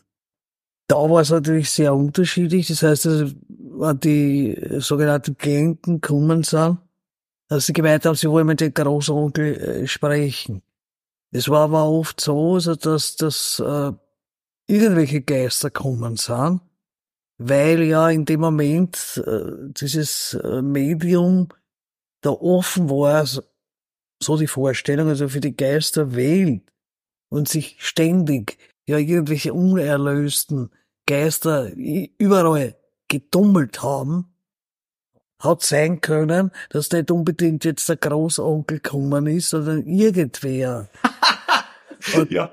wie gesagt, das war ziemlich verbreitet. Also dieser Glaube, als ich ein Kind war, also mit zwölf ungefähr, äh, bin ich zu einer Schulfreundin auf Besuch gefahren und der Nachbarin hat auch immer so Seancen veranstaltet und da sind die Leute halt so gesessen und sie hat äh, lustigerweise immer den Geist von Richard Wagner beschworen. Warum, weiß ich bis heute nicht. Und äh, ich habe das Ganze nur durch ein Fenster beobachten dürfen, weil die zu mir gesagt hat, ich darf da nicht teilnehmen. Weil bei mir hat's den Eindruck, also ich glaube nicht dran, dann wird das Ganze verhindern. Da wird der Ja. Geist nicht erscheinen. Ja. Ja. Dadurch äh, habe ich nur von einem Fenster aus äh, das von außen beobachten können. Angeblich ist dann wirklich der Geist von Richard Wagner erschienen. Und ich habe gesagt, wenn du der Geist von Richard Wagner bist, dann klopf dreimal oder so. ja, was dann damit gemacht haben, das kann ich mir eben nimmer erinnern. Aber so ähnlich hat das halt äh, in einer simplifizierten Form äh, bei der sogenannten Landbevölkerung, weil das war ja nicht in einer Hauptstadt, das war am Land, äh, stattgefunden. Ne? Das heißt, also das, beziehungsweise höre ich auch immer wieder von irgendwelchen Leuten, die sie eben zu bestimmten Medien begeben und dort dann äh, beglückt wieder in ihr Alltagsleben zurückkehren.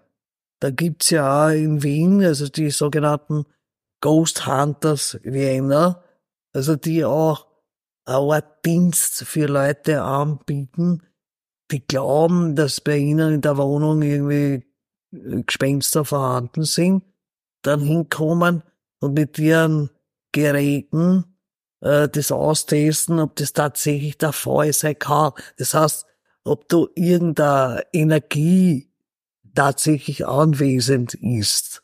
Ah ja.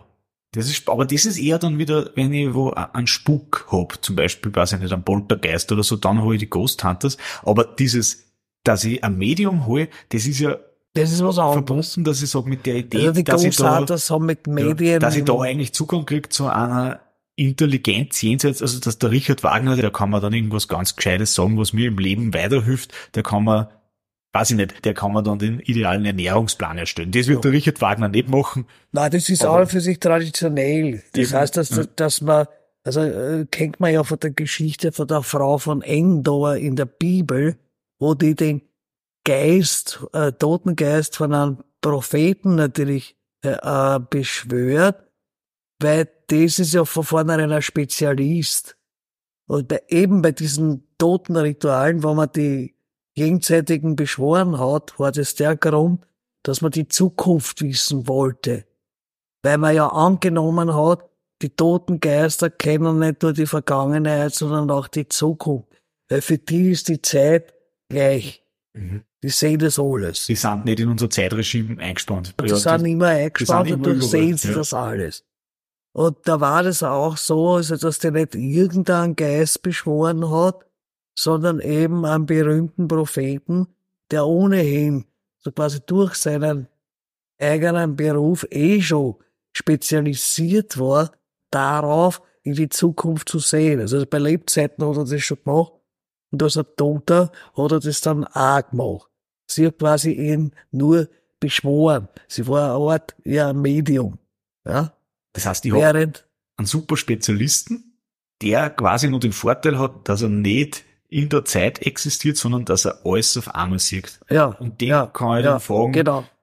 Also das heißt, also man immer hat nicht irgendeinen sogenannten unbedeutenden Menschen gerufen, sondern jemanden, wo man, wie ein Richard Wagner, wo man halt den Eindruck hatte, also das war äh, ein Mann, der bedeutend in seiner Zeit war und sicherlich etwas zu sagen hatte, ein Intellektueller oder was auch immer. Ja. ein Promi. Oder man hat auch Goethe beschworen. Ja. Oder Was fragt man an Richard Wagner? Wissen Sie das noch? Was, was, was, was wollten die den Richard Wagner fragen? das, das weiß ich natürlich nicht mehr, also was die jetzt genau von Richard, was die da gefragt haben, das, das kann ich mich nicht mehr erinnern. Aber ich weiß nur, dass die immer offenbar den Richard Wagner beschworen haben, weil die, diese Frau hat mir dann gesagt, also dass der immer kommt. War das vielleicht so ein Jenseits-Crush? Also, dass Naja, die vielleicht, dass der verliebt kommt. war? Ja. Also dass der wahrscheinlich gern kommt oder, oder so irgendwie. ja. ja.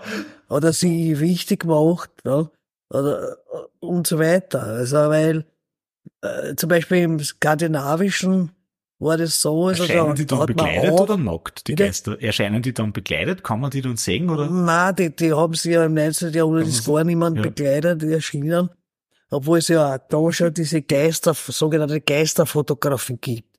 Also aber da, man sieht, also bei den Medien, dass da hinten irgendeine eine verschwommene Erscheinung dann auftaucht. Ne? Aber die haben ja nur also quasi mit Geräusch kommuniziert, also mit Klopfen, die Stimme hat man nicht gehört. Ja? Also das war im Unterschied zu früher, wo man den gesehen hat und eine Stimme gehört hat, obwohl nur die Verwandten das gehört haben, aber die war da. Ja? Das waren nicht immer nur junge Frauen, sondern es war oft beim, beim Buschmann, war das der Großvater, der dem Enkel erschienen ist. Und das war eine Ausnahme, weil normalerweise war das von mir aus jetzt äh, dieselbe Generation oder so. Und da hat er auch eine Generation übersprungen, weil das ja der Enkel war.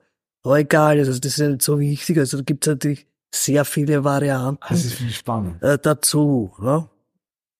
Aber wie gesagt, also diese professionellen äh, Medien des 19. Jahrhunderts waren äh, teilweise sicherlich auch welche, die entweder tatsächlich irgendwas gesehen, gehört oder was immer haben.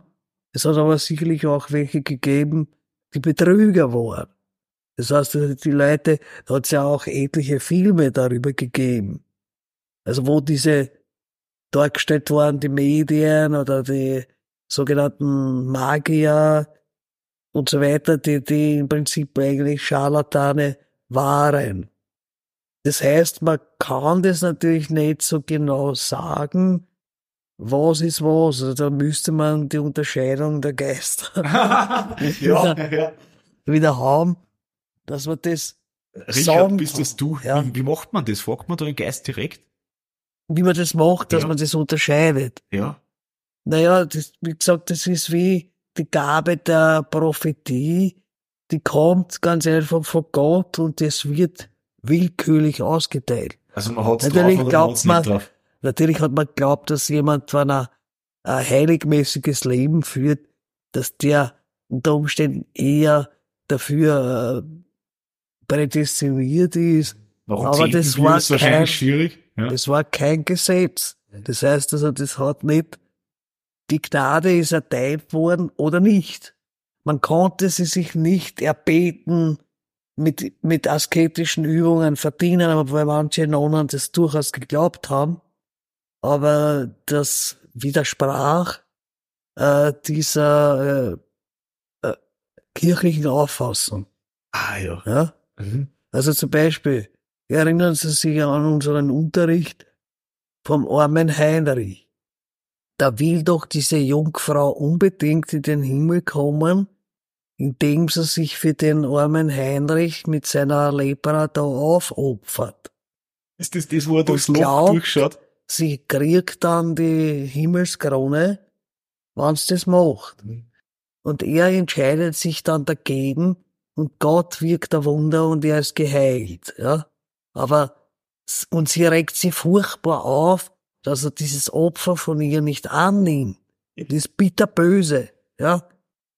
Und was uns der Dichter damit aber sagen will, es geht nicht, dass der Mensch willkürlich das an sich reißt, diese Entscheidung, dass er da jetzt heilig wird oder in den Himmel kommt, da hat immer noch Gott ein Wörterl mitzureden.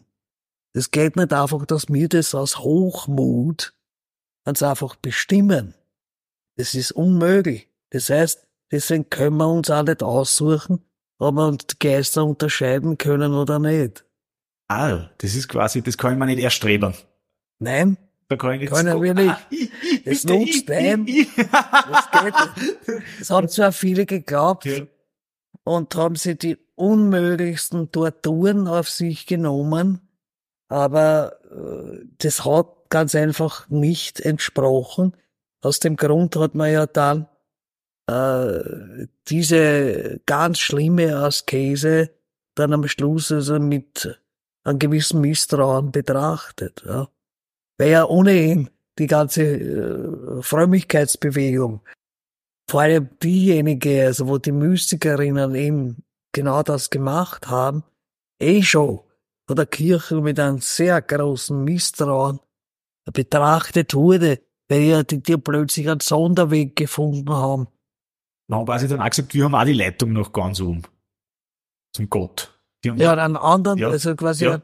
ohne priesterliche Ja. Vermittlung da plötzlich äh, was eigene- angestrebt haben, wo die männliche, man könnte es so ausdrücken, wo die männliche Kirche dann sich übergangen gefühlt hat und das deshalb dann auch sehr eingeschränkt hat. Zuerst war man begeistert, also 12. bis 11. Jahrhundert war man da begeistert, also von diesen wundersamen Frauen, die da Ekstasen erlebt haben und alles Mögliche unter Umständen auch prophezeit haben. Und später dann hat man das eben mit Misstrauen betrachtet, weil man sich eben gedacht hat, da ist sicherlich auch der Teufel wieder im Spiel und gaukelt denen da irgendwas vor. Da hat es eben auch Poltergeist-Erscheinungen gegeben, zum Beispiel eben bei der Christine von Stommeln, die da angeblich eben von Dämonen durch das ganze Zimmer geschleudert wurde, aber nicht nur sie, sondern da die Umstehenden. Das heißt, also Zuschauer haben das beobachtet. Das war nicht irgendeine äh, Vision von ihr, sondern das haben Leute beobachtet. ja. Das ist natürlich spannend, gell, weil man da denkt. Aber das ist ein anderes Gebiet. Kann sich Also, halt einsteigern recht in was, gell, das wissen wir, also Kann ich man aus natürlich. Erfahrung. wie gesagt, kann Ja. man natürlich sagen, also das ist äh, dann mit der schon so sogenannten Hysterieforschung, also von Freud, Zeit, ja. Ende, Ende des 19. Jahrhunderts kommt dann die Hysterieforschung von Freud. Also das auch nicht so wirklich zufällig, weil dann plötzlich äh, Erscheinungen auftreten, wie dass die künstlich gelenkt worden und so weiter. Das heißt, die Psyche ist überhaupt ein sehr starker Faktor. Also nicht nur bei dem Gespensterglauben, sondern, sondern bei allen möglichen äh, Befindlichkeiten, sowohl der Seele als auch des Körpers. Ne? Das ist also eine Frauenrolle und die dürft, also die gibt's ja dann schon ganz lang, wenn wir das bei den Mystikerinnen jetzt ansetzen. Kann man das ja schon ansetzen jetzt. Da, da die Frau, die mehr sieht, als man wahrnehmen kann, die dadurch natürlich in eine privilegierte, in eine besondere Position kommt, die ist was Besonderes. Aber andererseits ist es immer, dass die dann aber auch marginalisiert wird von der männlichen Vernunft, gesellschaftlich. Also das ist immer so ein bisschen ein prekärer Status. Mhm. Das ist so, ich bin schon, also ich kann mit die Geister reden. Da, da bin ich natürlich auf eine Art, kann ich was, was sonst keiner kann. Mhm. Ja, habe ich Zugriff auch zu Informationen und zu einer sozusagen Vernunft, die die Vernunft selber transzendiert. Mhm. Da rede ich mal über Richard Wagner gach. Wer kann mhm. denn das machen? Und andererseits aber immer marginalisiert. Ob man jetzt sagt, die dürfen das nicht, die Mystikerinnen. Das stimmt nicht, das ist der Teufel im Spiel, aber ich sage, die ist hysterisch. Immer problematisch. Und das ist die Urszene im Gespensterfilm, mhm. so ab 2000. Mhm. Da gibt's immer diese Szene kurz bevor es richtig losgeht, wo die Frau sagt, hey, da läuft der Fluch, das ist alles real und wir müssen jetzt unser Handeln dieser Realität, also Geister existieren, anpassen. Und dann sagt der Mann, na, hm. der sagt dann, ich hol, ich hol jetzt die Polizei. Oder lass mich in Ruhe, ich will mit meinen Kumpels ein Bier trinken. Irgendwie sowas sagt der Mann. Und dann wird's richtig übel. Das ist immer so, auch diese, also da diese Geisterprüfung. Und da ist die Frage dann immer, schaffen es die Männer, dass sie auch diese Überlegenheit dieser weiblichen Gabe annehmen und sagen, ja, wir können das vielleicht nicht sehen, aber stimmen tut es halt trotzdem. Mhm. Gibt es ja zum Beispiel den Film Das Waisenhaus, da ist es tatsächlich dann so, dass der Mann, da ist die Frau schon ins Jenseits, im Jenseits drüben, aber da geht's ihr gut, das läuft super, wo der Mann dann ganz am Ende, das ist aber der Einzige, der am einfach ganz am Ende findet er nur ein Zeichen von ihr und dann kommt so das Licht durchs Fenster und der Carlos hast du da. Und der ist also, der sagt, ich fahr jetzt weg, du mit deinen Gespenster, das interessiert mich nicht mehr. Aber ganz am Ende kann er das dann auch anerkennen. Mhm. Das ist aber der einzige Mann im, im Geisterhorrorfilm, der, der das schafft, dass er sagt, naja, vielleicht hat meine Frau auch mal recht. Mhm. Vielleicht sieht die mehr als ich. Das ist ganz spannend und das ist eine Konstellation offenbar, die lässt sich, also die, die können wir bis ins Mittelalter zurückverfolgen. Naja, also es gibt ja so quasi eben diese Geschichten, wo, da muss ich wieder ein bisschen ausholen. Also die heidnische Vorstellung und dann die spätere christliche war ja so, dass die Toten so quasi ihre eigenen Bereiche gehabt haben. Das heißt, sie haben ihre eigenen Geistermessen gehabt, sie haben ihre eigenen Geisterheere gehabt, die da über den Himmel gezogen sind, sie haben irgendwelche Reigen gehabt, die sie natürlich aber mit diesen sogenannten Feenreigen auch gekreuzt haben in der Vorstellung. Und dabei gibt's dann im europäischen Mittelalter diese Geschichte, wo eine Frau stirbt und ihr Ehemann geht auf die Nacht irgendwo, muss da, da, da irgendwo durch und sieht dann so einen Reigen und sieht seine eigene Ehefrau da mittanzen. Und der geht hin und reißt dies quasi aus diesem Kreis heraus und sie lebt dann mit ihm und bekommt dann sogar noch zwei Kinder. Ja, also die, die Kinder der Toten, das bekannteste Erzählung als die Kinder der Toten.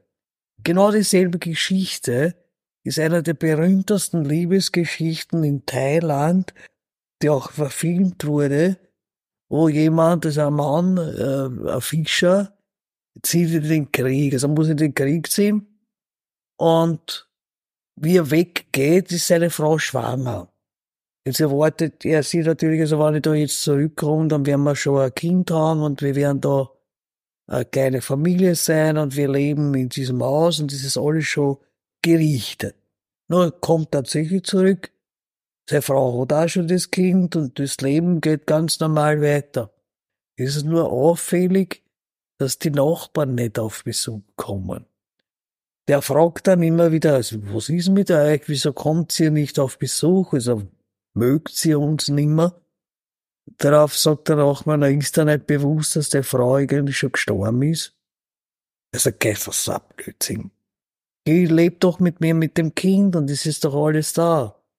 Dann irgendwann kommt er tatsächlich darauf, dass da irgendwas nicht so ganz in Ordnung ist und engagiert dann eben einen buddhistischen Abt, der kommt dann und macht eben so einen Exorzismus und treibt damit so quasi den toten Geist aus dieser, aus diesem Fischerhaus, also Fischerhütte, dann aus.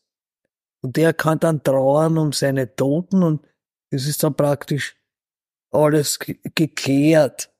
Mhm. Aber man hat da auch die Vorstellung, dass das ganz einfach nicht geht, dass diese, man zwar die Toten verehrt, man hat ja diese Geisterhäuser. Also jedes thailändische Haus hat diese kleinen Geisterhäuser im Garten stehen, die auch gepflegt werden. Ja? Man kommuniziert da mit denen. Aber es muss anscheinend eine Trennung zwischen Lebenden und Toten vorhanden sein. Also es tut anscheinend nicht gut, das irgendwie zu vermischen. Das heißt also, dieser, im Mittelalter war man auch der Vorstellung, es äh, ist nicht in Ordnung, wenn ein Lebender diese Versammlung der Toten stört. Der kehrt dort nicht hin. Goethe hat ein Gedicht darüber geschrieben, über den Türmer, wo der Türmer dann runtergeht und auch so ein Totenhemd stiehlt. Und dann verfolgen ihn die Toten, weil sie das Hemd natürlich zurückhaben wollen. Haben wir alle in der Schule behandelt, sie werden sich sicher erinnern dran. Auf jeden Fall diese Vorstellung der getrennten Reiche, die sie dann manchmal kreuzen und die dann für den Lebenden schlecht ausgehen kann, weil die Toten ihn dann mitnehmen in ihr Reich. Die gibt schon so relativ lange. Das ist so quasi auf der falschen Party gelandet. Wir haben jetzt zwei Konstellationen kennengelernt. Die eine ist, und das finde ich spannend in dieser ersten Geschichte, dass der Mann die Frau aus diesem Reich der Toten nochmal ausreißt, mhm. zu sich bringt. Also der Mann reißt die da ja sozusagen aus dem Reich des Irrationalen. Ich meine, die werden wahrscheinlich auch eher heftiger Party feiern da die bei diesem Umzug oder was das ist. Also der symbolisch, der Laning jetzt ganz weit aus, bringt der die sozusagen auch wieder zur Vernunft auf der Art. Kann man das so sagen? Ja. ja. ja. Und das ist mir jetzt noch aufgefallen, das ist spannend, weil das ist wirklich so universale ja. Trope, sehr ja, ja, das, das ist, alles das Thema, das sich immer wieder wiederholt. Das ist schon ein bisschen durchgegendert da, das, ja, das ganze das Ding. Das ist eine Geschichte offenbar. Weil, wie gesagt, also wir den einen Kongress gemacht haben, ist eine amerikanische Forscherin gekommen und hat genau über diese Kinder der Toten. Gesprochen. Und die hat sie eben aufmerksam gemacht, dass das nicht nur quasi eine kontinentaleuropäische Vorstellung ist, sondern offenbar eine, eine teilweise universelle Vorstellung, weil sonst würde, Thailand hat nicht unbedingt jetzt mit Kontinentaleuropa im Mittelalter was zu tun, ja, sondern anscheinend wurden auch in unterschiedlichen Kulturen und Religionen oder religiösen Rahmen ähnliche Vorstellungen waren nicht nur da, sondern wurden auch ähnliche Rituale der Reinigung, weil Exorzismus ist ein Reinigungsritual, vorgenommen, begangen, wie auch immer man das nennen will. Und waren genauso wichtig. Und äh, die Leute haben sich ganz einfach an die Spezialisten, sprich Priester, Äbte, gewendet. Später dann haben sie sich an, an Medien gewendet, also bei uns. In Thailand wenden sie sich immer noch. Also zu den Mönchen, Priestern und so weiter. Ja. Also das, im Hinduismus gibt's ja auch die, also es gibt fast in einer jeden äh, Religion gibt's die Vorstellung von, von Untoten und, und, und Geistern. Beim Islam sagt man dann oft, na ja, das ist vorislamisch oder die Djinn-Vorstellung ist vorislamisch zum Beispiel. Ein Kollege von mir hat über den Geisterglauben in Syrien eine Arbeit geschrieben. Also das heißt, also wir haben's überall. Nur hat es sich manchmal ein bisschen vielleicht anders ausgeformt oder von mir ist bei den äh, nordamerikanischen Indianern hat es die Schutzgeister gegeben, aber gut, das ist eine Art äh, schamanische Kultur, wo die Tiermutter gleichzeitig der Schutzgeist war. Das heißt, eine etwas andere Ebene beziehungsweise ein anderer Kontext. Also ich glaube, wenn man den jetzt da auch noch reinbringen, dann wird's, dann wird's sehr kompliziert. Ja. Da halten wir fest, Gespenster gibt's überall. Ja. Und es schaut auch nicht so aus, als würden die uns jetzt irgendwie bald einmal verlassen. Ich glaube, der Unterschied liegt eher wahrscheinlich darin, wie wir dann das kulturell embedden, wie wir damit umgehen, wo das sozusagen in der Kultur drin sitzt. Und das ist ganz spannend, weil ich glaube, wir haben da gerade bei uns ganz einen eigenen Umgang. Das würde ich aber gerne in der nächsten Folge besprechen, wo wir dann auch uns anschauen werden, die Gespenstergeschichten unserer Hörer und die gemeinsam analysieren werden. Und wenn ihr jetzt sagt, ihr wollt mehr erfahren über Gespenster oder ihr wollt mehr erfahren über die Arbeit von Frau Tuckze, dann schaut einfach in die Shownotes, ich hänge euch da ihre Webseite an, die ist wirklich toll, da könnt ihr euch alle möglichen Informationen verschaffen. Und ich hänge euch auch ein paar Buchlinks noch an oder hänge ich noch ein paar Buchtitel an, nämlich eben zu jenen Büchern von Frau Tuckze, die wirklich relevant sind in Bezug auf das Gespenster-Thema. Ja, und wenn ihr irgendwie nur das Gefühl habt, hey, da fehlt aber noch was in dieser Sendung oder da war irgendwie ein Blödsinn dabei oder da war was dabei, das hat mich besonders berührt oder das finde ich besonders spannend oder wenn ihr einfach nur ja, über Dr. Horror plaudern wollt, lasst mir wissen, wie ihr diese Episode gefunden habt. Ich bin mega gespannt von euch zu hören. Ja, damit bleibt mir nur mal eins zu sagen, nämlich danke für den Besuch, danke für die ganz, ganz, ganz, ganz tollen Ausführungen, Informationen, ganz viel für die tollen Stories zum Thema Gespenster. Ich habe mega viel gelernt und ich bin sicher, euch daheim geht's genauso. Und ich freue mich, wenn wir uns dann beim nächsten Mal wiedersehen und uns die Gespenstergeschichten der Hörer zu Gemüte führen. Ich danke auch für die Aufmerksamkeit. Super.